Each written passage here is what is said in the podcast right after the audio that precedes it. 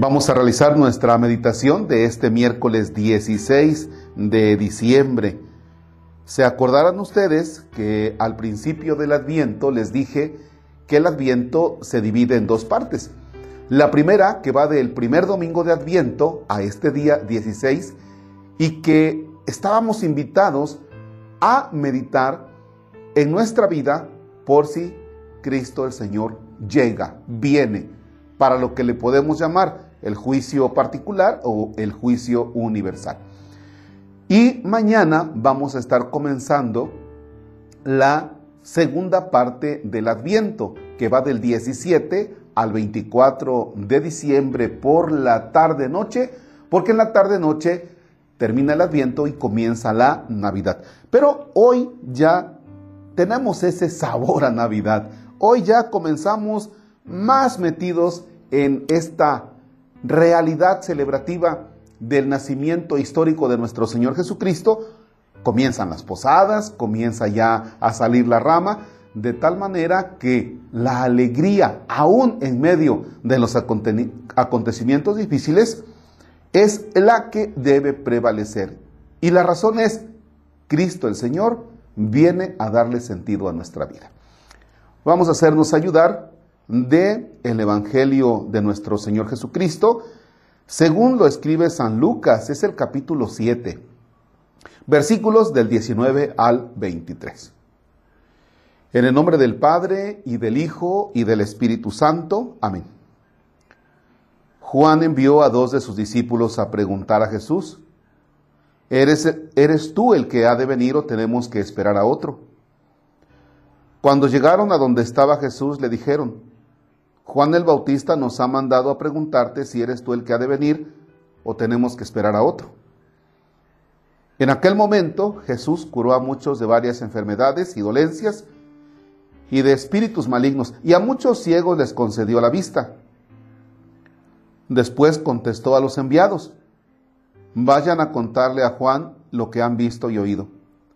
Los ciegos ven, los cojos andan, los leprosos quedan limpios, los sordos oyen, los muertos resucitan y a los pobres se les anuncia el Evangelio. Dichoso el que no se escandalice de mí. Palabra del Señor. Gloria a ti, Señor Jesús. Bien, no sé si ustedes han tenido la experiencia de que cuando vamos al mercado y vas donde está el queso, por ejemplo, o donde está la barbacoa o la carne, en el mercado, la señora con el cuchillo troza un poco de queso y le dice con la punta del cuchillo, tome, pruébelo. Y entonces pruebas y dices, mm, me da de este, por favor. Pues parece que eso le hace Jesús a Juan Bautista. Le da una prueba. ¿En qué consiste la prueba? Consiste en que Juan pregunta, ¿eres tú el que ha de venir o tenemos que esperar a otro? Y entonces Jesús, dice el texto que hoy leímos, en aquel momento curó a muchos de varias enfermedades.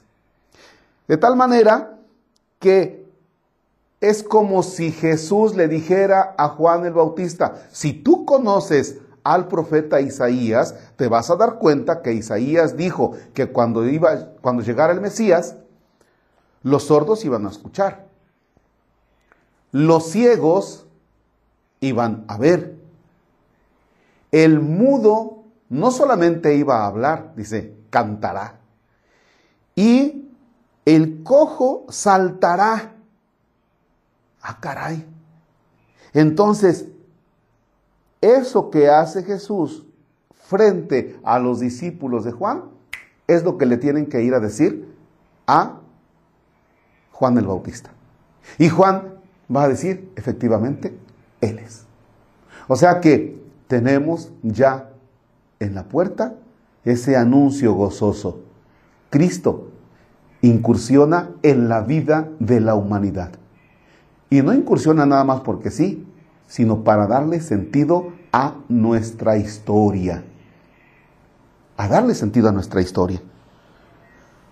Para nosotros, en este tiempo de pandemia, en este tiempo de dificultades y próximos ya a la Navidad, los acontecimientos que nosotros vivimos y que incluso han sido acontecimientos dolorosos, tenemos que cambiarles un poquito el rumbo. Oye, todas las tristezas y sinsabores, incluso la pérdida de nuestros seres queridos, para quienes están viviendo un duelo o están atravesando un momento muy difícil, son parte de la vida terrena, de la vida de aquí, de la tierra, de esa que todavía no es la plena, de esa vida que no es ya la plenitud, sino de esa vida que todavía es la pasajera y temporal.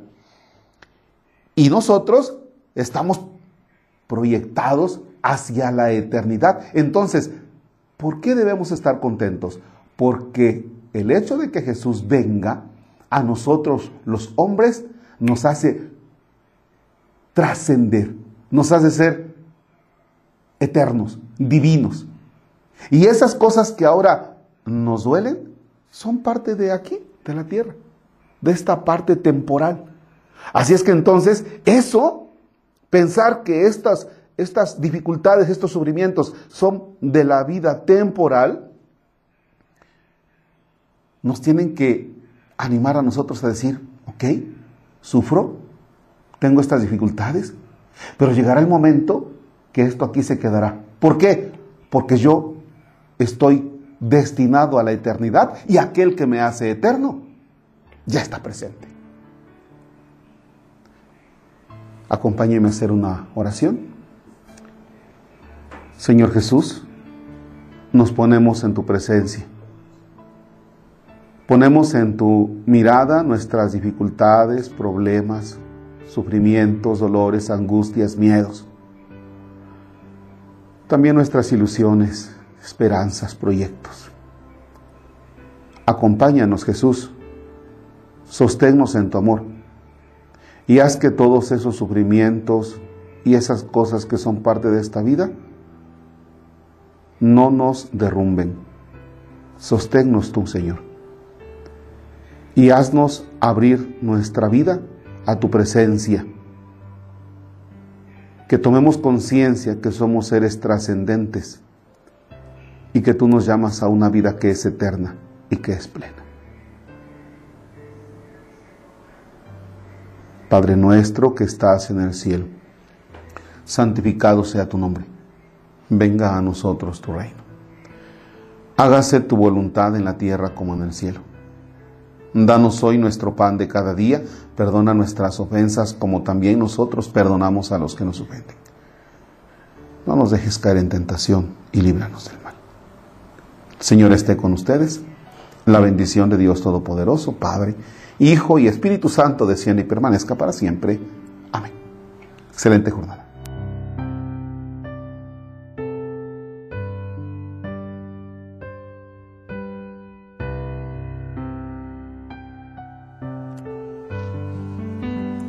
Hola, aquí trabajando en Zoom como ahora se acostumbra, nada más que se creo que tuvo un problema el anfitrión y ya ya se fregó esta reunión, pero bueno, creo que así también les pasa a ustedes en casa.